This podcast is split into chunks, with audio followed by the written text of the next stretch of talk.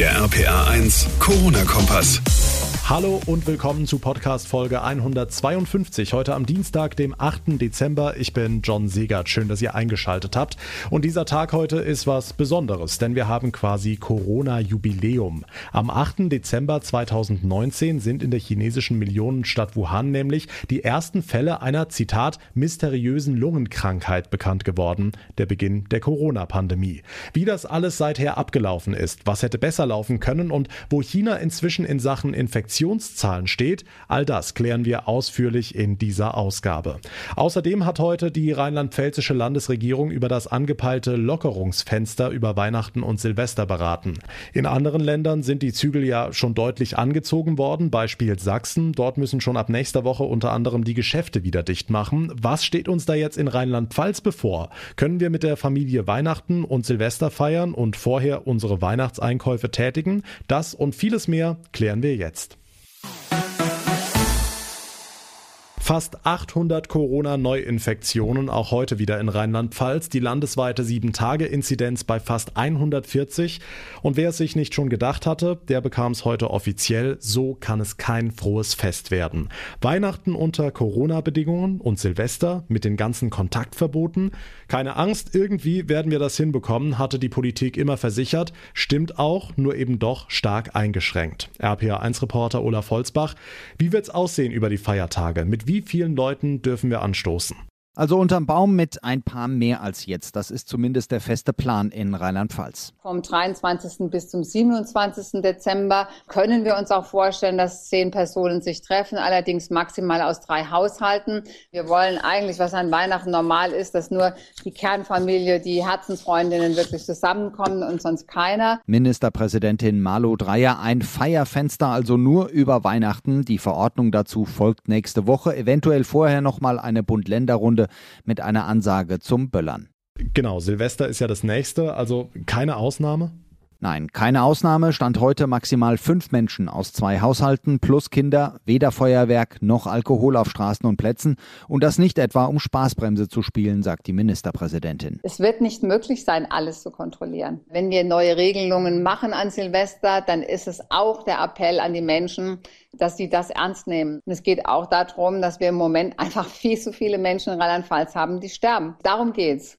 Aktuell genau 736 Tote, 34 mehr als gestern. Also Rheinland-Pfalz lockert die Corona-Regeln nur über Weihnachten, nicht über Silvester. Die Zahlen geben es einfach nicht her. Dankeschön, Olaf Holzbach.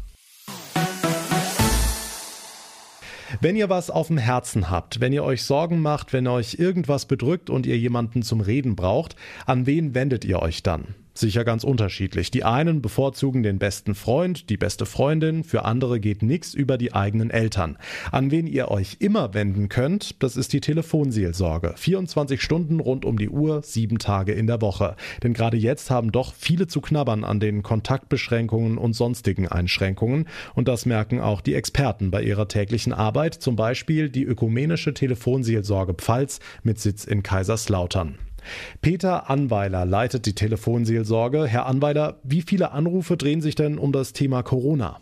Wir haben in der Pfalz etwa 10.000 Gespräche im Jahr und haben sowohl im Frühjahr als auch jetzt gemerkt, dass das Thema Corona zunimmt. Es verbindet sich oft mit Lebenslagen und Themen und wir konnten also jetzt feststellen, dass im November etwa 25 Prozent der Gespräche mit Einsamkeit und Ängsten ankamen.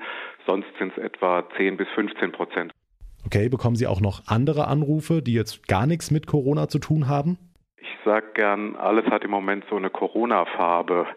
Also die Einsamkeit und die Lebensthemen sind natürlich in so eine Corona-Gesellschaft im Moment gestellt. Alle sind damit befasst und wir versuchen in belastenden Situationen gut für Menschen da zu sein, weiter zu vermitteln und ein offenes Ohr zu haben. Das heißt, wie helfen Sie konkret? Also welche Tipps, welche Ratschläge geben Sie? weniger durch und Ratschläge, sondern wir helfen dadurch, dass wir genau zuhören und dass wir in so eine Art Mitschwingen gehen mit den Leuten und dann helfen, einen anderen Blick auf die Lage zu bekommen. Und dieser einfache Satz, reden kann helfen, das kann wirklich eine, eine Perspektive dann verändern und Menschen können sich nach so einem Gespräch besser fühlen. Hm, aus Ihrer täglichen Arbeit und Erfahrung bei der Telefonseelsorge, wie sehr belastet die Corona-Krise viele? Die Corona-Pandemie ist für uns alle eine, eine riesige Herausforderung und es ist wie ein Marathonlauf und es geht darum, verschiedene Ressourcen, Kraftquellen, Stärken, Ausdauerquellen zu haben und zu stärken. Dafür ist Telefonseelsorge auch da, das zu erforschen. Und ich bin zuversichtlich, dass es gelingen kann, mit dem, was wir hier machen, was andere machen, auch gut durch diese Zeit im Dezember zu kommen und äh, den Winter gut zu überstehen in diesem Marathon. Peter Anweiler, der Leiter der ökumenischen Telefonseelsorge Pfalz mit Sitz in Kaiserslautern. Auch hier ist das Thema Corona allgegenwärtig. Am 8. Dezember 2019, also heute vor ganz genau einem Jahr, haben die Behörden in der chinesischen Stadt Wuhan die ersten Fälle einer mysteriösen Lungenkrankheit registriert. Es war der Beginn der Corona-Pandemie. Seitdem steht die Welt Kopf. RPA1-Reporterin Johanna Müßiger. Der chinesischen Regierung wird ja nachgesagt, das Virus anfangs vertuscht zu haben. Was war da los in der Kommunikation? Naja, als die ersten Infektionen vor einem Jahr in Wuhan auftraten, war relativ schnell von einer Rückkehr des SARS-Virus die Rede. Statt aber sofort Alarm zu schlagen, gingen die lokalen Behörden in Wuhan lieber erstmal gegen Warnungen von Ärzten in Chatgruppen vor, warfen ihnen vor, Gerüchte zu verbreiten. Dabei war einigen Medizinern schon völlig klar, dass sich das Virus auch von Mensch zu Mensch übertrug, während die Regierung diese Gefahr aber noch wochenlang fast bis Ende Januar abgetan hatte. Erst dann gingen die Behörden in die Offensive und riegelten Wuhan und andere Millionenmetropolen ab. Tja, und viele Menschen in Deutschland dachten da noch, ach, alles so weit weg, für uns hier wird so schlimm wohl nicht werden. Und dann passierte das Corona-Jahr 2020. Wie schnell ging das alles?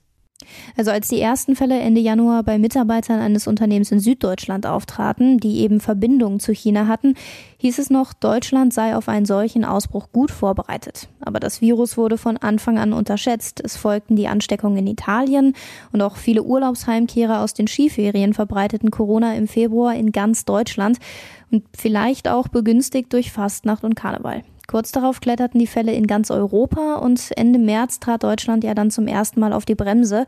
Aber so streng wie in China waren die Maßnahmen bei uns nie. Hm, und inzwischen geht's China wieder einigermaßen gut, ne? Ja, genau. Die Chinesen haben das Virus mit sehr strengen Maßnahmen in den Griff gekriegt. Vor allem hat das Land Ende März schon seine Grenzen praktisch dicht gemacht. Bis heute kommt niemand ins Land, ohne nicht mehrfach getestet und mindestens zwei Wochen in einer Quarantäneeinrichtung gewesen zu sein. Diese strenge Isolierung, Massentests, Kontaktverfolgung und Einreisebeschränkungen waren erfolgreich. China verzeichnet heute nur noch ganz vereinzelt lokale Ansteckungen und konnte zur Normalität zurückkehren. Okay, gibt es denn inzwischen auch Anhaltspunkte in China, wo das Virus genau herkommt? Also was glauben die Menschen? Also die Propaganda versucht heute die Geschichte über den möglichen Ursprung neu zu schreiben, damit China nicht als Schuldiger für die Pandemie angeprangert werden kann. Dabei wird China eher als Opfer dargestellt. Die neue Version ist, dass das Virus zwar erstmals in Wuhan entdeckt worden sei, aber die Pandemie nicht dort angefangen habe. Dass das Virus über den Wildtierhandel auf den Menschen übergesprungen sei, wie es ja ganz am Anfang hieß, wird heute nicht mehr erwähnt. Die WHO plant jetzt einen Besuch von Experten in China, um den Ursprung des Coronavirus nachzugehen, was aber aber ein Jahr später äußerst schwierig sein dürfte.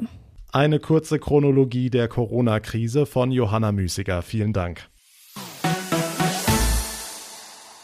Durch den seit sechs Wochen andauernden Lockdown sind die Gastronomen gezwungen, kreativ zu werden. Wie wir wissen, die Restaurants sind allesamt dicht. Es gibt nur die Möglichkeiten, liefern lassen oder Essen abholen. RPA1-Reporter Thomas Stüber, Besitzer von Wohnmobilen, die haben da aber ganz andere Möglichkeiten. Das hat auch das Landgut Lingenthal in Leimen im Rhein-Neckar-Kreis erkannt und bietet ein dreigängiges Wohnmobildinner an. Die Fahrzeuge stehen auf der Parkfläche, Getränke und Essen in Warmhalterboxen werden an die Mobile geliefert. Inhaberin Anne-Kathrin Zensch. Also es ist wirklich phänomenal. Also wir sind einfach überwältigt, muss ich ehrlich sagen. Also wir haben, mein Mann selber fährt ein Wohnmobil, wir haben frei, also Sonntag vor 14 Tagen Bilder gemacht, haben die bei Facebook hochgeladen. Viele Leute, die gleich angerufen haben, wir wollen mitmachen. Und die Leute, die bisher mitgemacht haben, waren wirklich begeistert, haben gesagt, sie finden die Idee total toll. Ja, und hoffen, dass wir weitermachen, weil das einfach so eine schöne Idee ist. Und das Wohnmobildinner tut nicht nur den Gästen gut zu wissen, da kommen die Wohnmobile, man kann Essen kochen, vorbereiten. Das tut einfach so gut, gerade jetzt in der Weihnachtszeit, wo man ja doch eigentlich Hochbetrieb hatte, wo man ausgebucht war und durch diesen zweiten Lockdown jetzt wieder ausgebremst ist, ist es einfach für, für alle Mitarbeiter, die sind so glücklich, ja, einfach arbeiten zu dürfen, Gäste bewirten zu dürfen, glückliche Gäste zu haben. Es macht einfach allen nur Spaß und ja, wir sind wahnsinnig glücklich darüber. Das Wohnmobil-Dinner am Landgut Lingenthal in Leimen im Rhein-Neckar-Kreis ist sehr beliebt. Wenn ihr mal dabei sein wollt, dann denkt dran, meldet euch rechtzeitig an, um noch einen Platz zu ergattern. Wieder mal eine sehr kreative Idee. Dankeschön, Thomas Stüber. Und damit komme ich zum Ende der heutigen Ausgabe. Wenn euch unser Podcast gefällt, dann würde ich mich wie immer sehr über eine kurze Bewertung bei iTunes freuen. Und ihr verpasst keine Folge mehr, wenn ihr unseren Corona-Kompass ganz einfach abonniert. Mein Name ist John Siegert. Ich bedanke mich ganz herzlich fürs Zuhören. Wir hören uns dann in der nächsten Ausgabe morgen Abend wieder. Bis dahin eine gute Zeit und vor allem bleibt gesund. Der RPA 1 Corona-Kompass.